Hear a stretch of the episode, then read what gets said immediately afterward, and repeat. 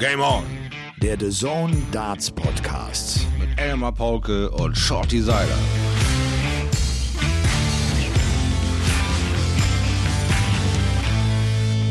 Ladies and Gentlemen, die Weltmeisterschaft ist in vollem Gange. Fünf WM-Tage liegen hinter uns. Die neunte Session ist gespielt. Es ist Sonntagnacht 0 Uhr 4 und diese Sonntagabend-Session war wahnsinnig intensiv. Flo Hempel gewinnt gegen Martin Schindler. Fallon Sherrock geht raus, verliert mit 2-3 gegen Steve Beaton und auch Johnny Clayton gegen Keen Barry hatte eine wahnsinnig große Intensität. Die checken zehn High-Finishes. Es ist echt unglaublich.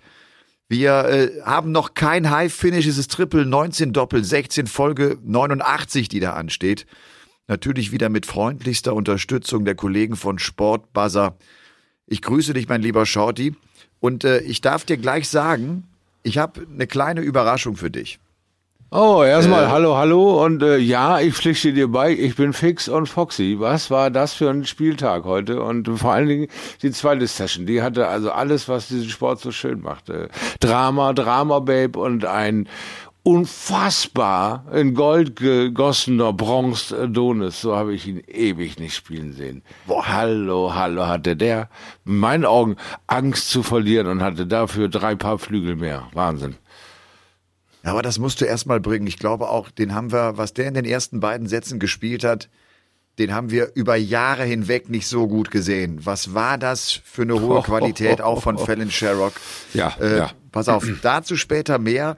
Wir kommen ganz schnucklig äh, in unsere Folge 89 rein. Ähm, es ist kein Robin Hood, sondern es ist ein echter Robin Vogt tatsächlich. Hör mal rein. Es ist soweit, oh schöne Weihnachtszeit. Die Tanne im Zimmer, das Dartboard erleuchtet durch ihren Schimmer. Wir schmücken die Bäume, es beginnt wie im Träume, trinken Bier mit vier Schäume. Der Ellipelli lädt ein. Da wirst du zum Schwein, zum Dino, zum Affen. Das kannst du kaum raffen, was Kostüme so für eine Atmosphäre schaffen. Da stehen 100 Riots, Barney Armies und wie immer Taylors. Hier ist kein Platz für Haters. Sie kommen jährlich im Trikot ihres Idols, füllen den Saal, im Netz geht's viral. On Stage fliegen Pfeile, beim Zuschauer Reime, Lieder und Gesänge, sogar manchmal Getränke. Natürlich vor Freude in diesem tollen Gebäude. Wenn es wieder einmal gelingt, drei Pfeile in die Triple 20 einzubetten oder ein Doppel zu checken. Russ Bray, Kirk Bevins oder Mr. George Noble. Sie schreien's in die Massen. 180! Alles ist am Ausrasten. Ein Riesenevent für Jung und Alt. Einmal gesehen lässt niemanden kalt. So lasst uns hoffen, es gibt viele. Kolossale Spiele. Ich sage Game On und grüße alle Hörerinnen. Schöne Weihnachten und frohes Neues. Lasst die oder den Besten gewinnen. Vielen Dank an meinen Lieblingspodcast. Macht bitte immer weiter so. Das macht auch ein Stückchen Darts Deutschland froh. Euer Robin. Game Shot. And the Match! Game Shot and the Match. Was für ein wunderbarer Weihnachtsdarts-Reim. Ein Gedicht. Wow. Oder? Herrlich, also äh, das äh, war sehr, sehr viel Schönes. Also das, das muss ich mir erstmal noch ein zweites oder drittes Mal geben. Also das, äh, vielen, vielen lieben Dank. Das hatte wirklich auch äh, Liebe zum Detail. Äh, viele, oh, ja. viele auch aktuelle die Sachen mit eingebaut. Also das äh, ist ein, ein, ein Kenner. Das, das hat viel Spaß gemacht. Danke, Robin. Wirklich.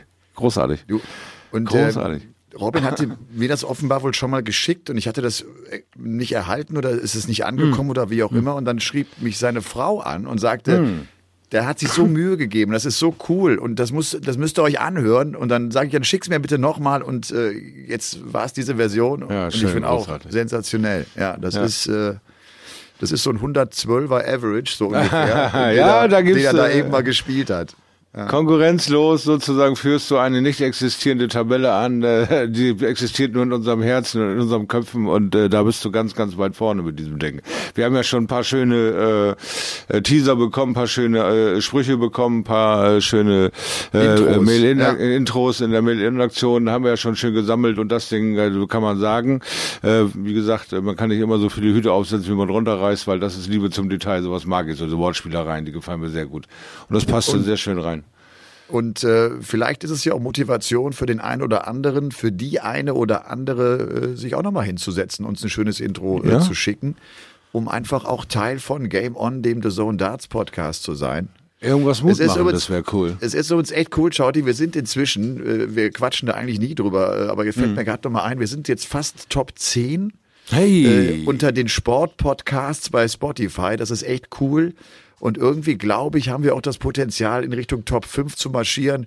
Vielleicht Ei, ei, nochmal die Bitte an alle von euch. Ja. Sagt den Nachbarn, den Freunden, der Familie, sagt allen Bescheid, dass sie sich das anhören, damit sie zum einen die Liebe zum Darts natürlich gewinnen und wir das Ganze noch ein bisschen boostern können, wie man ja heutzutage sagt. oh ja. Und äh, zum anderen einfach, damit wir unsere Gemeinde noch ein bisschen größer werden lassen können. Genau, und äh, ganz ehrlich, wir sprechen auch euren Street Gang, also chillt eure Area, klebt euch den Hörer ins Ohr und chillt die Base mit uns auf der Reise ins Darts Universe. Lernen ein paar neben Marvel Superhelden kennen, die sich Snakebite schimpfen. Dann noch mit uns durch The Wall. Fliegt mit uns mit Hempel in neue Atmosphären einer Debüt-WM. Ein Wahnsinn wird dich erfassen und begleiten werden dich Elmar Pauke und Thomas Seiler auf dieser Wahnsinnsreise bei Game On. Der da so Dance Podcast, ein Ding. Geht's dir gut, mein lieber Schauti? Ich werde angesteckt von Robin. Robin ist ein Influencer. Er hat mir was ins Hirn influenzert. Ja, Robin ist wirklich cool, äh, einfach schon aufgrund äh, des Robin Hoods. Ja. Du bist ja zu Hause wieder, Shorty, ne? Ja. Ich hab, äh, du, wir waren heute Mittagessen hier mit, mit Dragutin und, und mit Robert Marianovic. Irgendwie habe ich diese Pizza Tonno, die liegt mir im Magen. Ich, ich bin Oh. ganz schön erschöpft, ehrlich gesagt. Das war, das, das war so eine Session. Du kennst das ja auch. Es gibt diese Spiele, natürlich gerade, wenn es dann so deutsche Matches sind, ne, mit Flo Hempel und Martin Schindler. Man ist selber so dabei und der Puls ist hoch und man ist irgendwie ja angespannt. Ne? Also ja. ob des Verlaufs äh, der Partie, wie wird das sein? Und das war ein Match, ich muss ganz ehrlich sagen, ich habe nicht gedacht, dass die auf so einem Niveau spielen würden. Das war klasse, oder? Ja, großartig, einfach großartig. Ich habe mich danach auch äh, via Instagram gemeldet und gesagt, das war eine Werbung für den Dartsport, für den deutschen Dartsport. War eine würdige Wiederholung des äh, Super League-Finals mit jetzt einem anderen Ausgang, aber es war ein knappes Ding und mit fantastischen Finishen von äh, Flo Hempel, mit einem fantastischen Timing ihm weh zu tun, dem äh, heranstürmenden und deutlich äh, besser scorenden Schindler, kamst du nur mit diesen High-Finishen bei und das hat er fantastisch hinbekommen mit diesen 158, 156 wo es richtig wehgetan hat für Martin, wo er wirklich der bessere Scorer war und auf dem Weg war, das eigentlich in seine Richtung zu zerren. Also da muss man sagen, was für eine Debüt. Das war also wirklich kolossal. Da, da, kann ich nur zwei Daumen hochreißen. Ja, und dann äh, laufen sie beide auf deutsche Musik erstmal ein. Ne? Ich glaube, für einige Engländer war das, glaube ich, ein bisschen befremdlich. Ja, ja. Äh, uns hat's halt Aber gefreut. Martin Jetzt- hat auch so, so ein bisschen, ne? Ja, so ein bisschen lauter, so ein bisschen. Ich dachte, ja, oh, ja. mein, mein, mein, was ist denn jetzt los hier, du? Und das ist eigentlich ganz interessant, hat nochmal gezeigt ähm, bezüglich des Averages. Da war ja Martin eine Zeit lang deutlich vor äh, Flo Hempel, was damit zusammenhing, dass Flo seine eigenen Anwurfslecks sehr gut spielte. Dann zunächst mal die Anwurflecks von Martin, da, da bekam er gar nichts hin. Bis zu dem Moment, wo er plötzlich 156 hat und die checkt, er schafft das Break und gewinnt den Satz. Ne? Ja. Und dann Ja. sind auch die 158 am Ende die Entscheidung in Satz Nummer zwei und er checkt 114 zum Match. Also Ja. der spielt Ja. drei High-Finishes äh, so in die Fresse. Ja, oder? Die, die genau. tun, die Ja, tun so weh. Die tun Ganz so genau. weh. Ja. Und äh, am Ende killen sie auch äh, Martin. Ja. Der dann also am Ende bei seiner dritten WM-Teilnahme auch zum dritten Mal in der ersten Runde rausgeht, nach Niederlagen gegen Simon Whitlock, Cody Harris und Flo Hempel. Aber trotzdem kann man ganz, ganz klar sagen und nachweisen, Martin Schmidt hat sich entwickelt, hat sich gefestert, äh, er hat ähm, Bad Timing heute gehabt, er stand jedes Mal einschussbereit da und hat sich die Dinge abgeholt wie ein Macho. Beim zweiten Set hat er auch gedacht, das ist doch jetzt nicht dein Ernst, Alter, das auch noch. Ja, und dann merkst du genau, ist egal, was ich mache, ja, ist wurscht, der, der Kerl wird immer die bessere Idee haben heute und dann nehme ich das halt hin. Das Problem für mich ist immer dann die, diesen, ähm, diese, diese unwahrscheinliche Lust bei ihm zu sehen, dass er Bock hat, noch mehr zu performen, dass auch mehr in ihm drin steckt. Aber das ist so, dass irgendwie hat er nie, entweder nie das Losglück oder er hat nie das, äh, das Timing, weil der andere dann vollkommen vogelfreien Tag hat und alles trifft, was er will. Also Martin äh, hat sich super, super verkauft, hat äh, äh, immer gezeigt, er ist bereit, er, er macht genug Druck, er hat das Spiel von Florian gefordert, er hat es ihm gebracht und äh, hat es ihm äh, ja, geben müssen, um weiterzukommen und das war einfach nur ein super Spiel. Ganz klasse. Und das war auch ganz äh, interessant. Ich finde gut von der Regie, äh, die sofort close auf das Gesicht von Martin ging, als diese hohen Finishes ge gecheckt waren dann von Flo wo du einfach dann auch siehst, boah, die treffen dich mitten ins Herz. Das, ja, ja. das reißt dich aus deinem Fluss raus. Es ist unheimlich ja. schwer, darauf noch zu reagieren und dann dagegen zu halten. Ne? Das hat, das und, hat er auch äh, im dritten, im dritten kurz äh, ver verlieren lassen. Ein, zwei äh, Aufnahmen waren da so ein bisschen, ah, so ein bisschen, ne, nicht ganz bei, bei der Sache gewesen und schon war dieses Leck wieder weg, ne, weil die Qualität vom Flo einfach riesig war. Ne? Und weil äh, der, so hat er den dritten Kolo, gleich Kolo riesig war? Kolo riesig. ich habe ich, ich versuche ich, ich versuch so um das Wort rumzusurfen, dass ich mittendrin oh schlimm, schlimm, schlimm. Weil es ja noch eine, weil es ja noch eine Phase im zweiten Satz gibt, wo Flo plötzlich Doppelprobleme bekommt. Er kriegt ja, richtig, diesen Satz genau, nicht ja. zu, hat diese ne, vielen Chancen mhm. und und genau. Martin stellt sich dann bei 48 geht er auf 20, damit er die Doppel 14 spielen kann verstanden. und hat zwei Möglichkeiten und kriegt diese Doppel 14 nicht hin, die ja offenbar äh, wie bei Menzo Suljovic jetzt sein Lieblingsdoppel ist. Er hat sie vorher einmal getroffen aber das, das ist der Moment. Du hast ja in so einem Match, das relativ kurz ist, gibt's dann ein, zwei Möglichkeiten. Und wenn du die nicht machst, bist du raus. Und genau das ja. ist passiert. Er hat diese ja. zwei Darts, er kriegt keinen rein und das Ding ist damit durch. Also für mich war es ziemlich überraschend. Ich hatte das nicht so mitbekommen, dass er auf Doppel 14 umgeschwenkt hat, weil er danach das Leck mit 16 äh, Doppel 16 ganz normal mitnimmt. Da gesagt, ah, diese Bauchentscheidung ist manchmal auch ein Teufel. Ja, da reitet dich der Teufel. Ich mache jetzt ein ganz safes Ding mit 20 Doppel 14. Ja, und dann schießt du den in die Doppel 11 rein und hast dir nie Gedanken gemacht, was passiert eigentlich, wenn ich diese Doppel 14 mit der Doppel 9 treffe, dann muss ich auf Doppel 5 gehen. Wenn ich die Doppel 11 treffe, muss ich auf Doppel 3 gehen. Das sind zwei Doppel, die ich eigentlich nicht benutze. Mit der 16 Doppel 16 mag ich noch so Schwierigkeiten haben, komme ich vielleicht mit der Doppel 8 durch. Oder danach eben Doppel 8, Doppel 4 komme ich durch. Ich weiß nicht, ob so eine Umstellung immer ähm, notwendig sind und wenn man sie vielleicht gefunden hat, ob sie dann in so einem wichtigen Turnier vielleicht unbedingt umsetzbar sein müssen. Ob ich da nicht auf alte Tugenden vertraue und meinen 16 Doppel 16er Weg gehe. Aber das sind eben dann die Bauchentscheidungen und diesmal ist er genau auf denselbigen gefallen mit der Doppel 11 und dann die Doppel 3 nicht erwischt und kriegt den Konter. Ja, das war dann natürlich der Neckbreaker, ne? Ja. Du lass uns mal die letzten Tage äh, so ein bisschen Revue passieren. Also mhm. wir können jetzt sagen, wie gesagt, heute Sonntagabend, fünfter WM-Tag ist vorbei. Es gab zwei Überraschungen. Ratajski ist raus, verliert ja. gegen Steve Lennon. Ja. Obwohl der 31 Darts am Doppel vorbei wird. Das ist eine das Zahl, die mir echt hängen geblieben ist. Unglaublich. Ja. Ja. Trotzdem, Ratajski kriegt es nicht so richtig auf die Reihe. Stephen Bunting geht heute raus, mhm. verliert sein Match gegen Ross Smith. Das ist das erste Match, das in die Verlängerung ging. Es ist ein 4-2 im Entscheidungsset. Es war eine Zweitrundenpartie. Ab da gibt es diese Two-Clear-Leg-Regel. Und äh, was Ross Smith da hinten rausspielt, ich war mir irgendwann sicher, Bunting gewinnt das Match. Ja. Und dann geht das in diese Tiebreak-Regelung rein. Und da spielt Ross Smith in diesen zwei Legs ein 125er Average. Ja, der, der checkt 167 und 102 und damit ja. boxt der den Vorjahres-Halbfinalisten raus. Ja, ich habe äh, das auch immer nur gehört.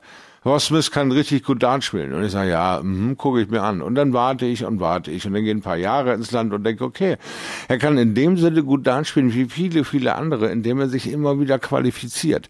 Aber da oben passiert einfach noch nicht viel. So, und dann hat er mal ein, zwei Schritte oben auf der Bühne gemacht und dann bringt er heute dieses Spiel aufs Tablett. Und dann denke ich, alles klar. Jetzt hat auch er diese Connection, was ich im Trainingsraum bringe und was ich auf der Bühne bringe, den Weg kürzer gemacht. Er ist schneller da, er ist schneller in seinem Spiel drin und er hat ja sowieso äh, Selbstvertrauen für drei. Also von daher, das ist ein Ross Smith, an dem wir uns vielleicht, denke ich, so in absehbarer Zeit gewöhnen müssen, der in diesen Sphären performen kann. Also wirklich, äh, ja, sehr beeindruckend ähm, mal wieder auch so ein Auftritt von einem Spieler außerhalb der Top 30, äh, der echt überzeugend ist. Wir hatten mhm. schon einige Partien, äh, wo du vielleicht im Vorfeld auch in der Vorbereitung und äh, wir sitzen am Kommentatorenplatz und überlegen, wie wird der Tag so, denkst, ah, ja. Nachmittag ist vielleicht nicht so doll und dann entwickeln sich daraus äh, Matches, äh, an die du überhaupt nicht gedacht hast und die, die großen Spaß wirklich machen. Ja. Ähm, wir hatten jetzt schon zwei Neuner, Shorty. Ja, waren, den einen, einen durfte den einen, noch erleben. Ja, den einen haben wir zusammen erlebt, William Borland. Ja. Ich, also muss, das, den, ich ja, muss den Kollegen von The Zone äh, mal vorschlagen, dass wir vielleicht einfach mal den Neuner von James Wade aus dem letzten Jahr und den von William Borland mal gegeneinander schneiden um Ja. mal zu sehen, wie unterschiedlich Neundata sein können. Und dann eine schöne Was- Herzlinie drunter bauen. Ja, was ist der Kerl steil Kuckuck. gegangen? Was war Ja, das herrlich. für ein, was war das für eine Partie und für ein Auftritt? Bradley Brooks gegen William Borland. Eines der besten Matches bislang bei der Weltmeisterschaft, äh, das so Spaß gemacht hat. Ist genau so eine Partie, äh, die du dir vorher nicht so zurechtgelegt hast, wo wir beide Mhm. nicht gedacht haben, dass die auf so einem Niveau unterwegs sind. Tolles Tempo, gute Jungs, die einfach einen tollen Dart spielen und was, was unheimlich Spaß macht, sich anzuschauen. Ne? Ja, absolut. Also die haben mich zu äh, Fans gemacht, alle beide, weil ähm, das war dieses erfrischende, äh, so ein bisschen, ähm, sagen wir mal, ausdrucksleere Gesicht von Willy Borland, dieses völlig fokussiert sein auf das Spiel. Jeder Wurf, der äh, geworfen wurde, war sofort vergessen. Der neue Wurf zählt. Vollkommen egal, welche Situation ist, wie schwer der Berg auch immer ist. Ich renne da hoch, weil dieses Trommelfeuer von Bradley Brooks war beeindruckend. Das war auch, äh, man diese gewisse Lust an Aggressivität hat man gesehen, wenn er gecheckt hatte, wenn er nochmal nachgegangen ist, dann dann hat sich seine Gesichtsmimik auf auf totale Aggressivität äh, rausgeputscht, um um zu sehen, wo wo er seine Fokus sitzt, um sich die Kraft zu holen. Und äh, bei Willy war es einfach die pure Freude. Das war äh, mitreißend. Das war so dieses, du hast ihm nach dem ersten Set hast ihn lieb gehabt. Hast gedacht, na gut, hoffentlich tut er sich nicht weh. Nach dem, äh, nach dem 1-1 hast gedacht, Alter, ist der beeindruckend. Nach dem 2-1 hast du gedacht, was steht denn hier? Bitte schön auf dem Spiel, was geht denn hier ab? Dann kommt der Konter. Und du stehst völlig in Flammen und dann spielt er dieses Ding zum Ende. Ich meine, das ist wie gemalt. Ne? Das kannst du dir nicht ausdenken. Ne? Das passiert. Ne? Und das ist so geil. Ne? Ja, ich meine, äh, das Match geht ja los äh, mit Bradley Brooks, der im ersten Set ein 113er Average spielt. Also es geht phänomenal los und es endet perfekt, es endet überragend mit einem Neuner, wo du denkst, der fliegt gleich durch den ganzen Ellipelli. So, jetzt kommt der Max, jetzt hat er was zu sagen. Jetzt ist, jetzt ist er sauer. Ich muss mal eben, mal, mal, eben eine was, was Pause hat er machen. gesagt? äh, Wiebke ist ins Bett und er sagt, das kann aber nicht sein, ich sitze hier alleine rum. er kriegt ja nichts mehr mit. Es gibt's da wohl gar nicht. Jetzt kommt Wiebke nochmal hier angeschlittert und versucht den Hund mit ins Bett zu nehmen, damit hier, wir das hier noch zu Ende kriegen. So Das ist ist das stark. Leben nun mal. Es Ja, ist natürlich ist das- ja, der natürlich ist Podcast das Leben so. ist halt eine Leidenschaft und der findet halt bei mir im Wohnzimmer statt. Und äh, die Türen müssen auf sein, damit Max sich noch ein bisschen bewegen kann. Und deswegen ta- tapert der hier rein und meckert das Sofa an, wo niemand liegt. Wo bist du? ja, so ist das halt, wenn man so ein Momentchen älter ist. Ich sitze hier übrigens in Kommentatorenkabine 11. Es Ah, ist wieder einer dieser, dieser Abende hier bei The Zone, wo inzwischen auch wirklich alle zu, alle zu Hause sind. Äh, nur noch ich äh, hier jetzt bin und in Ruhe äh, diese Podcast-Folge aufnehme. Mhm. Wir hatten also äh, Willy Borland und äh, ich finde, das ist so ein Neuner-Schotte. Wir haben, wir haben jetzt Mhm. wirklich schon einige Neuner kommentiert. Es gibt neun Data, äh, wo du anfangs äh, gar nicht damit rechnest und dann steigst du relativ spät erst ein, weil du dann plötzlich realisierst, wow, jetzt sind es fünf, sechs, ne? Und dann bist du bei der letzten Aufnahme dabei. Das war so ein Neuner, wo wir beide auch mit dem ersten Dart, mit der ersten 180 steil gegangen sind und irgendwie, man hat das ja manchmal so im Gefühl, dass da irgendwas Besonderes passiert. Du weißt nicht, dass daraus ein Neuner wird, aber man geht drauf und reitet diese Welle und dann, dann Genau. geht das auch noch so auf. Macht, macht Und dann kommt Spaß. er da so aus dem Knick und haut diese 144 in no time raus. Zack, also du hast einmal geblinzelt, war der fertig mit der 144. Ich denk, Äh, äh, was? Okay, dann jubeln wir mal, weil er fliegt da gerade links an mir vorbei. das war einfach nur wahnsinnig. Also auch vom Tempo her, wie der die reingenagelt hat, diese Unfassbar. Im 144. Decider. Zum ersten Mal bei der WM spielt ein, ein Kerl, der sein WM-Debüt übrigens spielt in diesem Match. Ja. Der sein allererstes WM-Match spielt, spielt der im Decider, im Entscheidungsleck des Entscheidungssatzes einen neuen Data. Großartig. Und dieses trockene Interview, ne? Du weißt, dass du gerade Geschichte geschrieben hast, ne? Ja, ja, ich dachte mir auch so, weißt du, wenn du das jetzt machst, dann ist cool, dann steht's in den Büchern. so ganz trocken. Und, und das zeigt dir einfach nur, die Jungs haben heute eine andere Sicht, ne? Es ist nicht mehr Hobby, ne? Es ist, äh, ich will äh, Geschichte schreiben, ich will in Geschichtsbücher rein, ich will der Größte sein, ich will eine Karriere haben, ich will die Welt sehen, ne? Das ist äh, einfach äh, super genial, wie wir gesehen werden mittlerweile, ne? Als, als Sportart. Und, und, und diese Jungs zeigen das in einem Tempo, wo, wo sie tatsächlich die Altherren da oben ins Schwitzen bringen, mit ihren Stiften zum Quietschen bringen und den Corner die eine oder andere Atempause abbringen. Ne? Ja. Du, und dann am Tag danach, äh, da war es dann eher so ein Neuner, der völlig aus dem Nichts kam. Also wenn es diese Formulierung gibt und wenn sie es zurecht gibt, dann genau für diese Situation. Die spielen sich irgendwie die Dinger in die Schuhe, es geht gar nichts und plötzlich kommt äh, Darius Labanauskas um die Ecke und spielt äh, neun Data Nummer 12. Also der von Borland war der elfte in der WM-Geschichte, das war dann der zwölfte. Mhm. Und äh, es, äh, es war ein wahnsinns plötzlicher Moment an dieser Nachmittagssession. Und ich habe jetzt nochmal eine Statistik gelesen, es ist tatsächlich so, die Hälfte der Spieler, die Neuner geworfen haben, verlieren das Match und genau ja. das passiert auch Darius Lavanauskas. Kommt danach, genau. der verliert die nächsten vier Lecks. Der spielt den Neuner ja. und verliert dann vier Lecks nacheinander, weil er offenbar äh, ja, geschockt ist, selber ja. überwältigt ist. Ja. Ganz genau, ganz genau. Und das hast du ja dann eben beim äh, James Wade gesehen, dass er das versucht hat, genau das zu kontrollieren, weil es am Ende, äh, wenn du wieder mit einem Profi redest, ist ja nur ein Leck. Das ist ja nur eins. Ja klar. Und heute wird das Leck auch nicht mehr mit einem Auto bezahlt wie noch vor zehn Jahren, weil es dann nur noch Autos geben würde. Äh, heute gibt's Geld dafür. Aber jetzt auch nur, wenn du zwei spielst. So, ne, was passiert ihm? Er spielt den einen und fliegt raus. Ja, klasse. Also warm Händedruck kriegt er dafür. Ne? Und das und das zehn Jahre später. Das ist natürlich eine Katastrophe für den Darius Labanauskas. Ne? Aber ja. das ist genau das, was wir gesagt haben, wo wir gesagt haben, der neuen Dartspieler mal das Ratzma. Ne? Der der könnte hätte auch so ein Ding schießen können, wenn er da äh, in, in die Spur gekommen wäre. Ne? Also also da äh, äh, bin ich ja auch mit der Meinung, da ist die WM noch nicht fertig mit uns. Da spielt der eine oder andere noch äh, ein knappes Ding oder ein Neuner, äh, bis das Teil äh, äh, durchgeritten ist, sind wir vielleicht bei drei oder vier Neunern dieses Jahr. Weil wir vorher so, naja, kurz gehalten wurden, sage ich mal, liebevoll. Das stimmt. Gerade in diesem Jahr 2021 wurden im TV, äh, wurde nur einer, glaube ich, geworfen. Ja, ja, genau, nämlich dünn. der von äh, De Sousa und von Clayton in der Premier League. Zwei waren es. Mhm. Ah, vergesse ja, ich jetzt okay. einen, vielleicht vergesse ich jetzt gerade auch einen und ich bin zu faul, das jetzt hier nochmal nachzugucken. Ja, das macht Ansonsten das schreibt uns das doch einfach. Ist doch kein Ja, genau. Problem. Unter elmarpauke13 at gmx.de. Hast einen Punkt vergessen, glaube ich.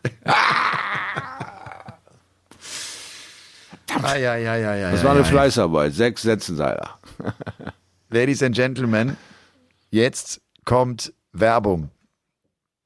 Denn auch äh, heute gibt's präsentiert von Hylo, unserem WM-Partner, eine kleine Gabriel Clemens-Rubrik. Hylo, die klare Eins in Sachen Augenbefeuchtung, ist ein langjähriger Unterstützer von Gabriel Clemens, was gerade zu Beginn seiner Profikarriere ein verdammt wichtiger Rückhalt war, damit er sich so entwickeln konnte, wie er sich entwickelt hat. Er, der inzwischen die Nummer 25 der Welt ist, der auch bei dieser Weltmeisterschaft an 25 gesetzt ist und das natürlich als deutsche Nummer 1. Er, hat es ja im letzten Jahr geschafft, der erste Deutsche zu sein, der ein Achtelfinale bei der Weltmeisterschaft erreichen konnte. Und äh, das hat er natürlich auch in diesem Jahr wieder im Visier. Er ist einer von vier Deutschen und wird als letztes sozusagen in diese Weltmeisterschaft einsteigen. Gaga, Weltmeisterschaft steht an. Du spielst dein Match am 23.12., am letzten Zweitrundentag und wirst zu tun bekommen mit dem Waliser Louis Williams oder dem Japaner Toyokazu Shibata. Äh, kennst du einen von beiden? Ja, Levi, Levi Williams natürlich von Tour, klar. Und äh, den Japaner Shibata kenne ich jetzt äh, persönlich noch gar nicht. Ich muss jetzt wirklich mal googeln und man den mal anschauen und ja. Ja, Levi Williams ist ein äh, junger Spieler, 19 Jahre äh, jung oder alt, noch nicht so erfahren, wird auch sein, seine erste WM sein, genauso wie bei Shibata. Angenehm, gegen, gegen äh, neue Gesichter zu spielen? Äh, ja, grundsätzlich, äh, ich glaube, die Auslosung hätte mich äh, schlechter treffen können. Und ähm, trotzdem äh, ist halt äh, Levi Williams auch jemand, äh, der jetzt im ersten Jahr schon geschafft hat, sich für die WM zu qualifizieren, was auch äh, schon äh, richtig gutes Ergebnis ist. Und ich äh, muss gut vorbereitet sein und dann werden wir sehen, was passiert. Aber du als Favorit, der du ja bist in so einem Moment, gehst, bist schon einfach auf dich fokussiert. Ne? Du, du weißt selber, wenn du ein gutes Match spielst, wirst du zu einem ganz hohen Prozentsatz das Ding auch gewinnen. Ja, definitiv. Wenn, wenn ich gut spiele und mein Spiel ans Board bringe, dann äh, sollte das alles machbar sein und äh, das wird mein Ziel sein. Ja. Hast du schon mal ein bisschen weitergeguckt? Äh, Achtelfinale, wer da kommen könnte? Nein, ich habe äh, nicht geguckt. Ich habe es aber jetzt schon ein paar Mal gehört, dass, so. dass äh, Johnny Clayton kommen könnte. Ja. Und? Denkst du schon so weit? Nein, aber ich glaube, Johnny Clayton muss ja auch noch ein Zweitrunden-Match bestreiten. Das vermute ich auch, ja. ja. Äh, ich glaube, es ist halt deshalb ein Thema, weil das irgendwie einer der Spieler dieses Jahres war. Ja, definitiv. Der hat äh, ein super Jahr gespielt, hat, äh, ich glaube, vier Major gewonnen Und äh, von daher äh, einer der besten Spieler momentan auf der Tour. Und ja, wenn es zu dem Spiel kommen sollte, dann muss ich auf jeden Fall mein allerbestes spielen. Ist die Erfahrung aus dem letzten Jahr, ich meine, äh, hätte äh, vor der WM gesagt, du spielst gegen Peter Wright, äh, dann zweite Runde oder, oder dritte Runde, ist ja auch nicht das Traumlos oder auch so eine Partie, wo man eigentlich gedacht hat, da wirst du normalerweise gegen rausgehen. Also du hast ja im vergangenen Jahr ein Ergebnis erzielt, das dem ähnlich käme jetzt, ne? Mit sollte es zum Gewinn gegen Johnny Clayton reichen. Ja, ist ja auf der einen Seite auch ein, ein gutes Spiel, weil ich hatte gegen Peter Wright nichts zu verlieren. Ich äh, war der Underdog. Jeder hat damit gerechnet, dass ich verliere, aber ja, ab und zu kann man dann halt auch mal zeigen, dass es andersrum auch geht. Das war Werbung. Ja, Shorty Gabriel Clemens äh, spielt gegen Johnny Clayton, wenn er denn sein Auftaktmatch gewinnt. Clayton steht also in dieser dritten Runde. Der darf äh, nach Hause fahren erstmal wieder. Die Familie war ja auch heute da. Er hat wirklich ja. ein ganz tolles Match gegen Keen Barry gewonnen. Auch das ist der nächste oh. junge Spieler, der zeigt, wie gut die sind, wie schnörkellos die spielen, was für einen Standard die hinlegen. Der wirft mehr 140er als Johnny Clayton, dieser Keen Barry mit seinen 19 ja. Lenzen. Ja. Und äh, es war halt so eine ganz andere Partie. Der hat sich so schwer getan gegen Royden Lamb, gegen diesen langsamen Rhythmus. Und jetzt gegen Clayton konnte er frei aufspielen, hatte nichts zu verlieren. Und da siehst du echt, was die für eine Klasse haben. Äh, Wahnsinn, Keen Barry führt 2-1 in den Sätzen. Mhm. Das ist richtig Druck, äh, mhm. womit Clayton umgehen muss und der spielt es hinten wirklich hervorragend. Wie gesagt, zehn High Finishes. Keen ja. Barry spielt fünf also, und Johnny Clayton spielt fünf. Es ist ja. ein Wahnsinn. Und wenn wir jetzt mal gucken, wie die Top Guns, wie die Top-Favoriten sich verhalten haben, ist schon eine Parallele zu erkennen. Also wir haben sie jetzt gesehen, die Top 4, ne? wo wir beide, ja. glaube ich, sagen, das sind für uns so die Top 4 auf den WM-Titel. Gervin Price genau. spielt ein enges Ding gegen Richie Adhouse und ist der ja. Erste, der ein 100-Plus-Average spielt an Tag Nummer 1. Mhm. Peter Wright hat so eine Partie gegen Ryan Mickel, die gar keine Aussagekraft hat. Ich habe danach ja auch noch mit Peter Wright gequatscht. Wir haben ein längeres Interview noch für The Zone gemacht.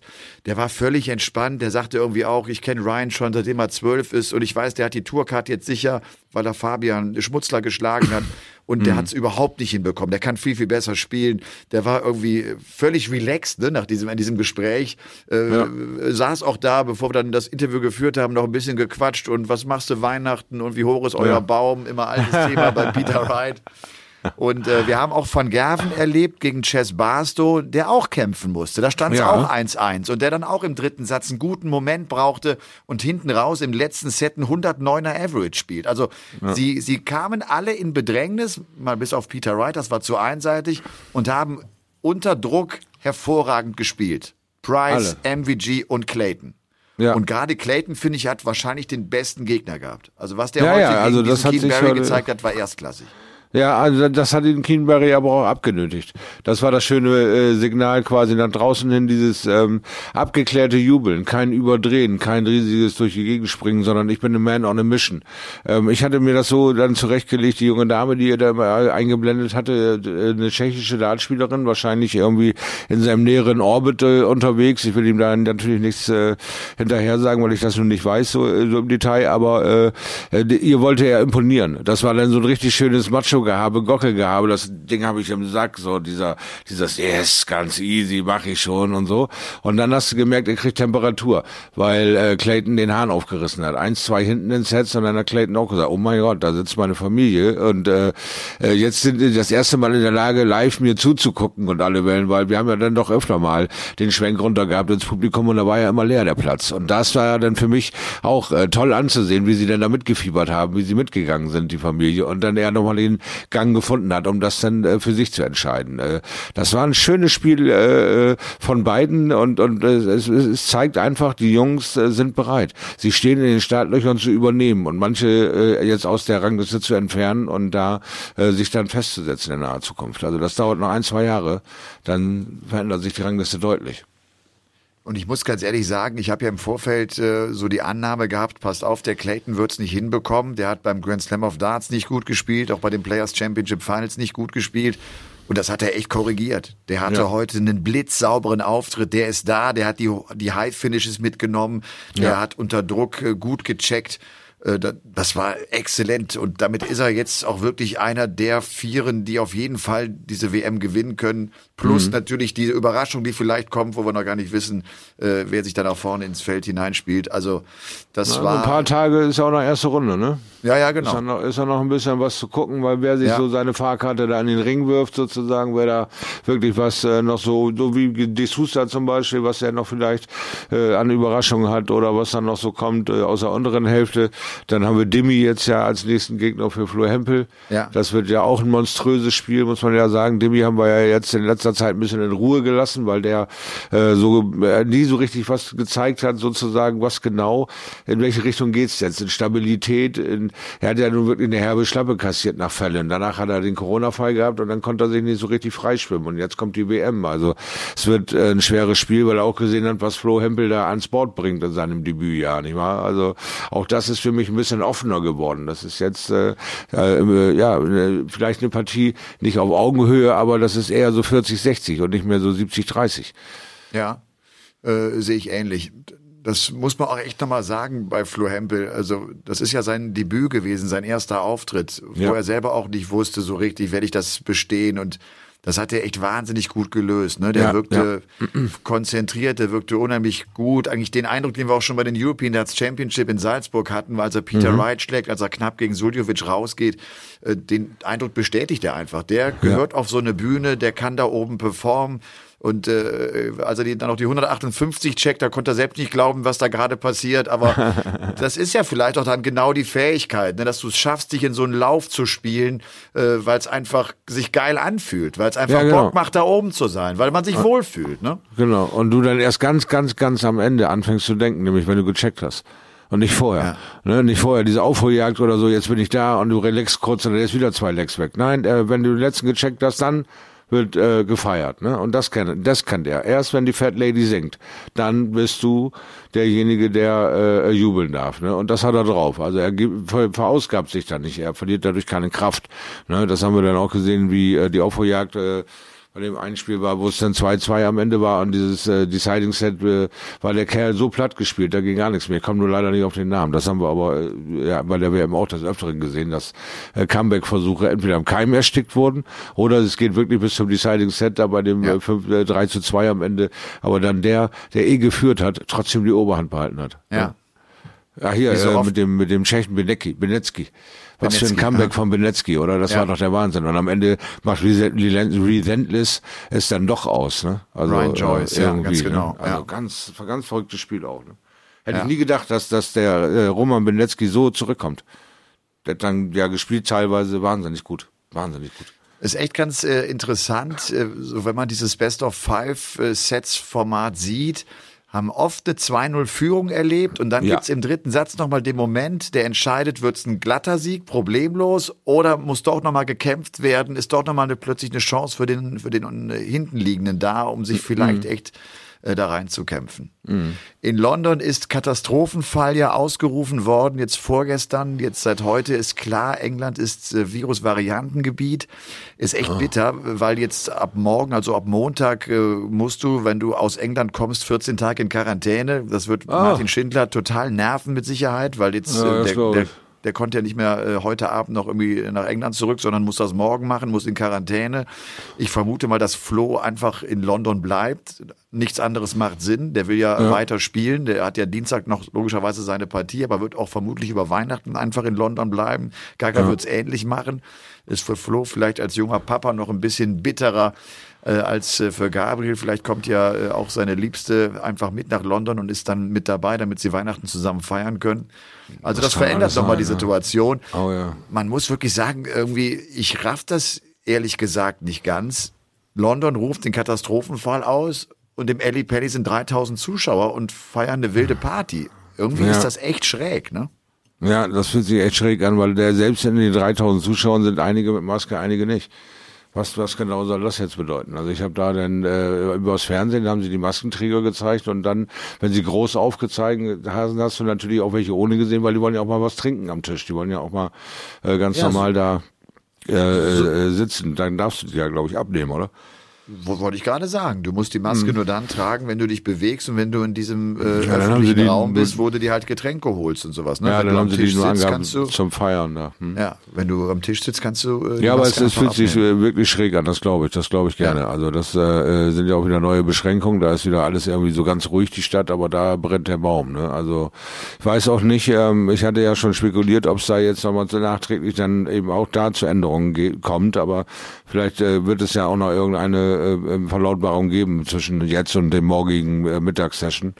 Weiß man ja nicht, was, was da jetzt wieder da jetzt drauf reagiert wird, weil morgen geht's ja jetzt quasi erst los oder ab 0 Uhr oder sowas. Ja, ne? ganz genau. Ja, du, ich glaube, das kann wirklich jeden Tag passieren. Ne? Jeden Mhm. Tag kann diese Meldung kommen und dann äh, ist der Laden dicht. Ich glaube wirklich, Ja. das kann ganz, ganz schnell gehen. Barry Hearn Ja, hat sich irgendwie jetzt die letzten Tage äh, äh, via Twitter gemeldet. Einer, der das immer schon gesagt hat, so mit der Botschaft, wir müssen mit diesem Virus leben. Wir können nicht das Land immer abschließen. Wir können nicht die Wirtschaft auf Null fahren. Wir gehen kaputt. Unsere Wirtschaft machen wir kaputt damit. Der also einfordert, äh, einfach, äh, ja, die, die, die, mit dem Virus äh, zu leben und, und die Türen offen zu lassen. Also müssen wir abwarten, äh, wie das passiert. Äh, Klar hat man Verständnis dafür, wenn die auch sagen würden, keine Zuschauer. Ich glaube, da geht's uns allen ähnlich. Und auf der anderen Seite ist es einfach auch schön, dass die Fans da sind und tut's gut, eine gute Stimmung zu haben. Ja, War natürlich auch heute. Abend bei äh, Steve Beaton gegen Fallon Sherrock. Ja, es gab auch natürlich Buhrufe gegen Steve Beaton und das ist ja überhaupt nicht persönlich zu nehmen. Das hat Wayne Mardell irgendwie auch im Vorfeld gesagt im Match. Wenn er das jetzt persönlich nimmt, dann kann es vielleicht zum Problem werden. Wenn du aber einfach da oben stehst und sagst, mein Gott, sie ist halt Fallon Sherrock und sie ist die Queen of the Palace und sie hat irgendwie was entfacht vor zwei Jahren, was unglaublich ist und das werden die Fans jetzt wieder weitertragen, dann ist das auch in Ordnung. Und man hat am Spiel des Steve Beaton ja auch gesehen, an der Qualität seines Spiels, dass es ihn überhaupt nicht beeinflusst hat und dass er das mit all seiner Erfahrung, der Mann spielt die 31. Weltmeisterschaft in Folge. Ja. Die ist noch gar nicht so. 1992 ist es seine erste BDO-WM. Du weißt, dass Fallon Sherrock 1994 auf die Welt kommt. Ja, wollte gerade sagen, sie ist, glaube ich, noch gar nicht so alt, wie er schon WM spielt. Also von daher hatte er das ganz genau einsortiert, wie ich gesagt habe, wie ein großer Gentleman, ja. Aber diesen Booster, wir benutzen jetzt auch äh, Straßenjargon, Jungs, diesen Booster, den hat er eben halt aus Old Macho Days. Ich kann doch nicht gegen eine Frau verlieren und auf einmal kriegst du den dritten Flügel und er ist halt ein Weltklasse-Spieler und wenn sein dritter Flügel angeht, dann kriegt er auf einmal so ein Spiel hin wie heute. Weil äh, ich glaube, das habe ich zwei Jahre nicht gesehen bei ihm, dass er so konsequent seine Chancen genutzt hat und so draufgepfeffert hat äh, auf einem äh, absolut adäquaten, auf Augenhöhe agierenden Gegner und äh, auch tolle Finishes gesetzt hat zu genau der richtigen Zeit. Äh, Sie hat sich äh, super gewehrt, hat einen klasse Fight geliefert und hat äh, äh, ja ein weiteres Mal bewiesen, dass es keine Barrieren gibt äh, zwischen äh, Männerdarts und Frauendarts. Es kommt tatsächlich nur darauf an, was zwischen deinen Ohren ist. Das entscheidet, wie stark äh, du dein Spiel quasi aufziehen kannst, weil die Technik, die wirst du irgendwann erlernen durch Training, das ist klar. Du wirst es irgendwann verfeinern und dann wirst du es irgendwann so hinkriegen, dass du es wirklich immer abrufen kannst, immer, egal wo du bist, unter welchem Druck, unter Kameras oder nicht oder auf der anderen Seite des Planeten oder oder. Ne? Das ist äh, das ist wieder mal ein großer Schritt und eine Bestätigung für Frauendartsportler von ihr heute. Und ich finde, wie Fallon Sherrock mit diesem Erwartungsdruck umgeht. Was haben die einen Hype um Fallon Sherrock gemacht? Auch diesen Einspieler. Was für eine dramatische Musik. Was, was wird die gepusht? und was, was ist das? Das ist ja gar nicht ihre Sache, dass sie sich selbst so groß macht, sondern sie wird ja so, so inszeniert und, und äh, zelebriert. Das ist ja Wahnsinn. Und trotzdem handelt die das. Und trotzdem kommt die so in das Match rein. Vielleicht mal noch so eine Zahl, um zu zeigen, wie stark Steve Beaton war. Da gibt er die ersten beiden Legs ab. Und wenn man mal von da an bis Ende des zweiten Satzes schaut, spielt Steve Beaton ein 110er Average mit einer 56% Doppelquote. wow.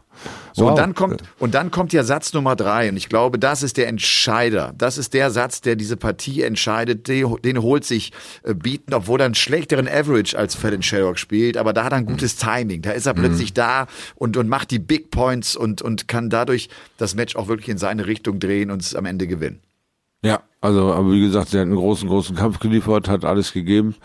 Ähm, Cameron Menzies da unten äh, vor sich Ja. hin brummeln zu sehen, war auch wieder ein Genuss und auch die Leidenschaft, die die haben, dann abzugehen. Sie geht nach vorne, holt die Darts, die jubeln wie verrückt. Sie gehen ganz langsam wieder auf ihren Tisch zurück, als wäre es gar nichts, wo sie zurückkommt und sie sehen könnte. Also um ihr auch Ruhe zu vermitteln, um ihr nicht äh, zu zeigen, Mensch, du hast da gerade was Riesiges hingebaut, um ihr nicht noch mehr Druck zu geben, sondern ey, alles ist cool, wir sind hier ganz easy, mach du da mal weiter, mach mal. Ne? So, also schön zu sehen, wie auch da das Zusammenspiel so ist, äh, weil manche ja doch frenetisch abfeiern und da so durch die Decke gehen, dass du dir da oben auf der Bühne Sorgen machst, ob der sich da unten verletzt beim Jubeln. Also äh, das, das gibt's auch, ne? aber das war wirklich cool, ja. Wirklich. Du beim Also da auch 2 so- zu 2, als Fallon Sherrock dann Ausgleich zum 2 zu 2, ist der Vater ganz schön steil gegangen. Das war ja ihr Papa, ne? Mein lieber Scholli, du, da ist er aber hochgesprungen. Und äh, auch nur kurz. Ne? Er, er springt auf, weil es nicht aushält und setzt sich auch schnell wieder hin, weil er, glaube ich, sich schon dessen bewusst ist, dass das auf seine Tochter äh, wirken wird. Also er versucht ruhig zu bleiben, zusammen mit Cameron Menzies. Sie wollen versuchen, cool zu bleiben. Ne? Ja. Genau. Aber Fan Sherrock ist raus, schaut ihr. Das ist jetzt auch, ne? Ja, die Geschichte ist, ja. ist damit durch. Da ist, da, Das- ich habe es auch im Kommentar gesagt, da ist der Sport auch brutal. Da wird die gefeiert und gefeiert und gefeiert und gefeiert. Dann verliert sie es und dann geht sie von der Bühne, dann gibt's auch kein Interview mehr, da ist sie raus und dann war es das. Ja, so, so hart wie das ist, das ist ja die Ja. kalte Schulter. Das ist Ja. ja die kalte Schulter der Szene, ne? Aber sie weiß ja, wie das Geschäft läuft. Sie macht seit einem Jahr professionelles Business, in dem sie einen äh, unglaublichen Leistungsdruck aushält, indem sie in diesem, äh, ja, in dieser äh, Harlem Globetrotter Truppe äh, quasi durch England reist und da äh, exzellente Shows abliefert mit einer Top-Qualität an Dartspielen, weil diese Jungs spielen dort oben gegeneinander, sie spielen nicht gegen die Zuschauer. Ne? Also äh, normal sind so auf Exhibitions, dass du dir ein, zwei Spiele irgendwie gegen einen Superstar dann erkaufen kannst für Charity oder äh, einfach äh, über über ein Turnier gewinnen kannst und dann hast du mal die Chance gegen gegen Michael van Gerben zu spielen oder gegen Fallon Sherrock. Aber die haben den Zirkus so, dass sie acht Spieler haben und dann spielen sie alle gegeneinander. Das heißt, Fallon spielt gegen Michael, dann nächste Woche spielt sie gegen Gervin, nächste Woche spielt sie gegen Steve Beaton, die Woche drauf gegen äh, Daryl Gurney. Sie hat also ein Umfeld um sich herum, wo jedes Mal Leistung gefordert wird. Und das hat sie jetzt ein Jahr lang durchgemacht. Und nun kommt sie zu der WM und hat einen blendend aufgelegten Steve Beaton, kann das aber professionell handeln und kriegt ein 3-2 hin, absolut achtbar. Ja, aber Steve Beaton wie entfesselt und äh, dann auch konsequent, weil er genau weiß, mache ich einen Fehler, schmeißt mich diese Frau aus dem Turnier. Ja. Und das war einfach nur zum Händeklatschen. Und er sagte danach im Interview, dass er echt erschöpft sei, dass er einfach exhausted sei, dass das unheimlich Hm. anstrengend für ihn gewesen wäre. Das ist echt äh, natürlich auch eine Belastung. Der ist inzwischen ja 57 Jahre alt, der Hm. Bronze Dodonis, der ist äh, äh, das stolze Baujahr 64. äh, mal sehen, wie lange der sich echt äh, da oben noch halten kann. Einer, der ein paar Jahre jünger ist, ist äh, Fabian Schmutzler. Ja, Mit ja. seinen 16, lass uns auch da vielleicht noch kurz äh, drüber sprechen, auch wenn das jetzt ein, zwei Tage zurückliegt, sein Auftritt gegen Ryan Mickel. Wir haben den Auftritt beide als, als, als gut, nicht überragend, aber das war einfach gut, was er gemacht hat. Ja. Als 16 Jahre junger Kerl im Elli Pelli, äh, mit, mit all dem, äh, was es zu handeln gilt, hat das verloren. Er hat es auch verdient, glaube ich, verloren. Ryan Mickel war einfach ähm, einen Ticken besser. Ja, aber er ja. hatte Chancen, ne? Er hätte, hätte die doppelt, glaube Genau. ich, getroffen in diesem einen oder zwei, in diesem anderen Moment, dann Ja. wäre sogar ein Sieg drin gewesen. Also der Rhein Mickel hatte also auch ein feines Händchen, der hat jetzt diverse Dinge mit dem letzten Dart beendet, wo ähm, unser Fabian auf, auf, auf Check steht und wartet, dass er nochmal die Chance bekam. Und da hat er auch das eine oder andere Set um die Ohren gekriegt, weil Ryan Mickel mit dem letzten Dart eben dann doch das Doppel getroffen hat. Da war schon so ein bisschen Hoffnung drin, aber so war es eben der kleine Ticken besser, das kleine bisschen höher, was Rhein Mickel gesprungen ist, aber Fabian geht mit guten Gedanken nach Hause, hat eine 180 performt in, in, auf der größten Bühne der Welt, hat äh, sich gut verkauft und äh, ja, gegen Rhein Mickel, äh, der jetzt selber so den Drang hatte, endlich mal nach seinem vierten Anlauf auch sein eigenes Spiel mal äh, zu gewinnen. Ja gut, das, das passiert halt, aber ich glaube, äh, Fabian hat sich 0,0 irgendwie äh, zu rechtfertigen oder, oder vorzuwerfen, er hat einfach ein tolles Spiel gemacht und das, genau das haben wir ihm ja auch im Vorfeld immer wieder nur gewünscht und äh, so hat er es, glaube ich, auch in dem Interview, das du ja auch noch führen durftest, äh, noch mal kurz erwähnt, ne, dass er wirklich mit guten Gedanken nach Hause geht, oder? Ja. Ich glaube, der hat realisiert, dass das eine Erfahrung ist, die ihm niemand mehr abnehmen kann. Die wird er sein Leben lang behalten, egal was jetzt passiert, egal in welche Richtung seine Karriere verläuft, aber das versucht als Profi oder auch nicht. Er war im Alley Pally. Er war als einer der jüngsten Spieler überhaupt im Alley Pally und das Ja, war, war großartig. Wir hatten das ja äh, schon auch im Vorfeld mal gesagt. Man, man merkt, äh, das war auch so das Interview ähm, vor seinem Match. Man, man, man merkt, wie sensibel und aufmerksam der diesen Moment wahrnimmt. Ne? Der erzählt mhm. so ungefähr, wie es riecht, da oben ist es warm und das, der beschreibt dir das unheimlich detailliert und sehr genau. Das finde ich cool, mhm. wie, wie, wie bewusst er das alles äh, da aufsaugt und, und, ja. und mitnimmt und für sich auch einordnet. Also Fabian Schmutzler, man muss echt gucken, jetzt einfach, was, was kommt. Der Kerl hat Talent. Ich glaube, ja. der hat vor allem auch gezeigt, er kann es auf einer großen Bühne. Er wirft seine 380er, er spielt den 90er Average. Das zeigt einfach, da gehört er offenbar auch hin. Das hat er drauf. Und mal gucken, wohin die Reise am Ende äh, geht bei ihm. Der spielt noch echt nicht lange Darts, das darf man nicht vergessen. Er spielt seit zwei, drei Jahren Darts und ist im Ellipelli. Das ist so abgefahren, ne? Ja, das ist, äh, ist genau das, ne? Es ist genau das, was wir eben äh, sollen. Wir hatten genug äh, warnende Beispiele, den Leuten jetzt irgendwelche Weltkarrieren vorzuschlagen, vorzuwerfen, herbeizuhoffen. Wir sollten den Jungs einfach das Tempo geben, weiterhin sich zu entwickeln. Wir haben es äh, Gaga gegeben, wieso geben wir es nicht allen anderen, die äh, weiterhin sich durch diese Tour kämpfen und äh, für unsere äh, Land die Fahne hochhalten in dieser Sportart. Also Fabian Schmunzer wird auch sein Tempo finden. Der hat jetzt einen der größten Momente erlebt in einer Zeit, wo andere 20 Jahre darauf hinarbeiten. Ja, also das ist einfach äh, beneidenswert, aber äh, es kann einen halt auch äh, erschrecken oder beschäftigen und äh, antreiben, das immer wieder erreichen zu wollen. Und das sollte der möglichst beste Fall sein, ihn anzutreiben im positiven Sinne, da wieder hinzuwollen, um dieses Gefühl wieder zu erleben. Aber äh, es sollte ihn im Gegenfalls nicht erdrücken und und irgendwie äh, jetzt als Messlatte dienen, weil dieser Erfolg kommt für andere Leute nach zehn Jahren. Die kämpfen und kämpfen und kämpfen und sind dann endlich da. Und bei ihm ist es sehr früh passiert, sollte ihm nicht unter Druck setzen dass es jetzt der Maßstab ist, dass es immer zu passieren hat, sondern dass er einfach weiterhin Spaß an dem Sport hat und weiterhin versucht, sein Bestes zu geben. Und da werden sich Chancen ergeben und da wird sich der Feinschliff ergeben und da kommt dann die Karriere zustande. Die Karriere geht nicht von heute und morgen ist die Karriere da. Das äh, geht eben in den seltensten Fällen. Er wird auf jeden Fall die Qualifying School spielen, das hat er ja auch im Interview gesagt und äh, dann schaut er einfach mal, äh, was passiert. Ähm, apropos Tourcard, das ist immer noch nicht entschieden, ob Max Hopp im nächsten Jahr die Tourcard hat, ist ein ganz mhm. enges Ding. Jetzt mal aus der Sicht von Max Hopp ist es eigentlich ein bisschen doof, dass Martin verloren hat, weil jetzt auch noch Florian Hempel theoretisch, wenn er denn den Dimitri Vandenberg bezwingt, vielleicht ihn auch noch äh, verdrängen kann, also vor ihn klettern oh. kann. Hängt einfach oh, davon ja, ab, wie viel Preisgeld er einspielt. Das hm. ist ganz eng. Also entweder wird Max auf Rang 63, 64 oder eben 65 landen. Mit 65 bist du raus, mit 64 ja. bist du dabei. Ja, das ist eine Katastrophe für ihn. Da ist jetzt äh, Fingernägel kauen angesagt und jeden Tag ja. kannst du neu rechnen, ne? Weil auf irgendwo kommt auf einmal noch eine Chance her, auf die du heute noch gar nicht geguckt hast, ne? Weil, wie gesagt, das ist die WM der Überraschung, das ist die WM der Leute, die, die, die, die aus jeder Position der Rangliste in 100er Average spielen können mittlerweile. Das ist total äh, crazy, in welcher Länge sie das mittlerweile können. Das ist nicht nur mal eben ein Leck oder ein Set, sie können es drei, vier Sets lang. Ich meine, die Anforderungen werden höher, ist klar. Aber es geht dann auch um Dinge wie Tages Tagesform etc. Jetzt lass einen Van Gerben sechs Tage brillant spielen und am siebten Scheiße. Das kann passieren. Ja, also äh, da ist alles möglich in dieser WM und das macht die Sache für Max nicht eben einfacher, da irgendwann mit äh, beruhigt zu sein, so jetzt bin ich durch damit, jetzt kann mich keiner mehr cashen. Verdammte ja. Tat. Das ja. ist ein aufregendes Jahr für den Herrn Hopp.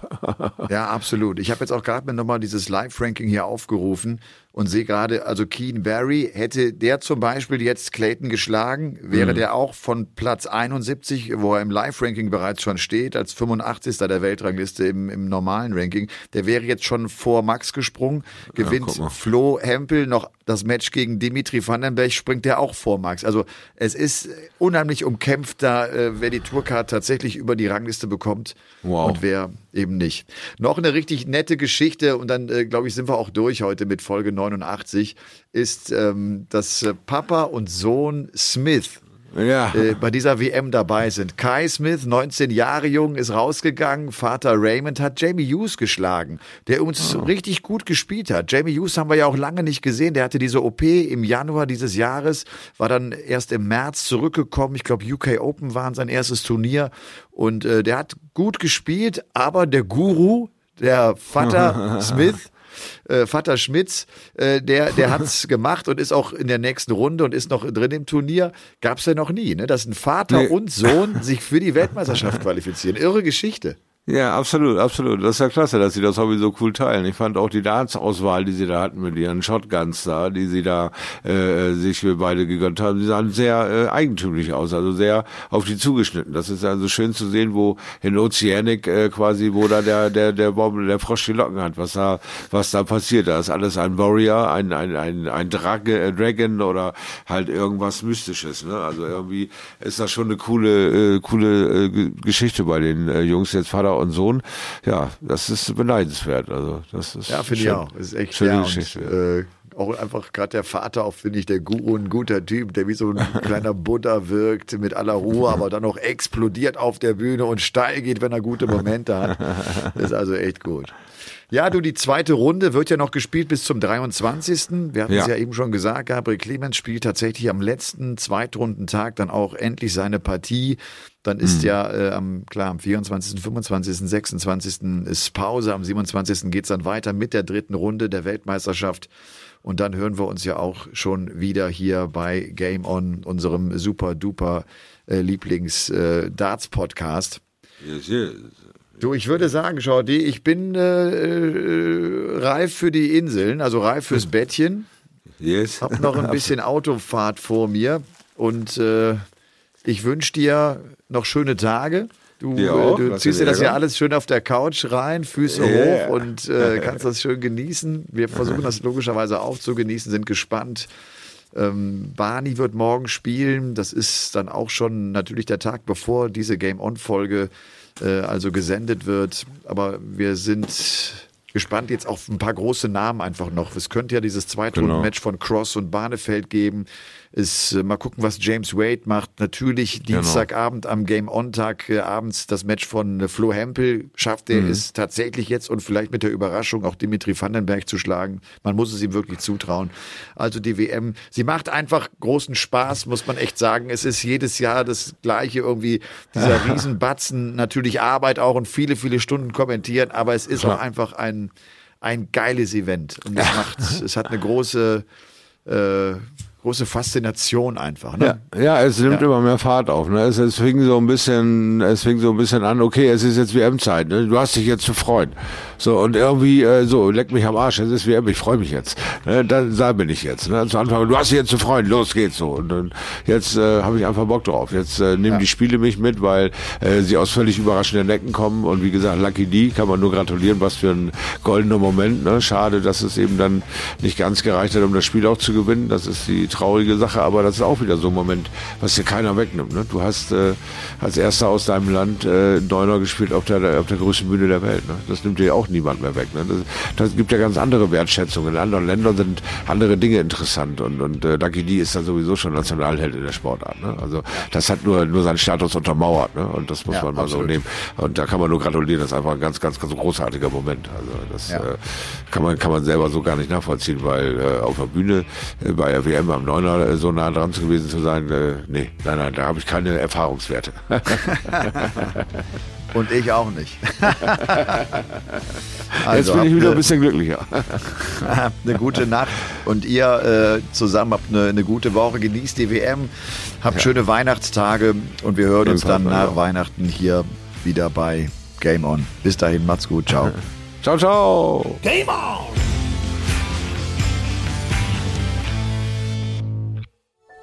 Dies war eine Produktion der Podcast-Bande.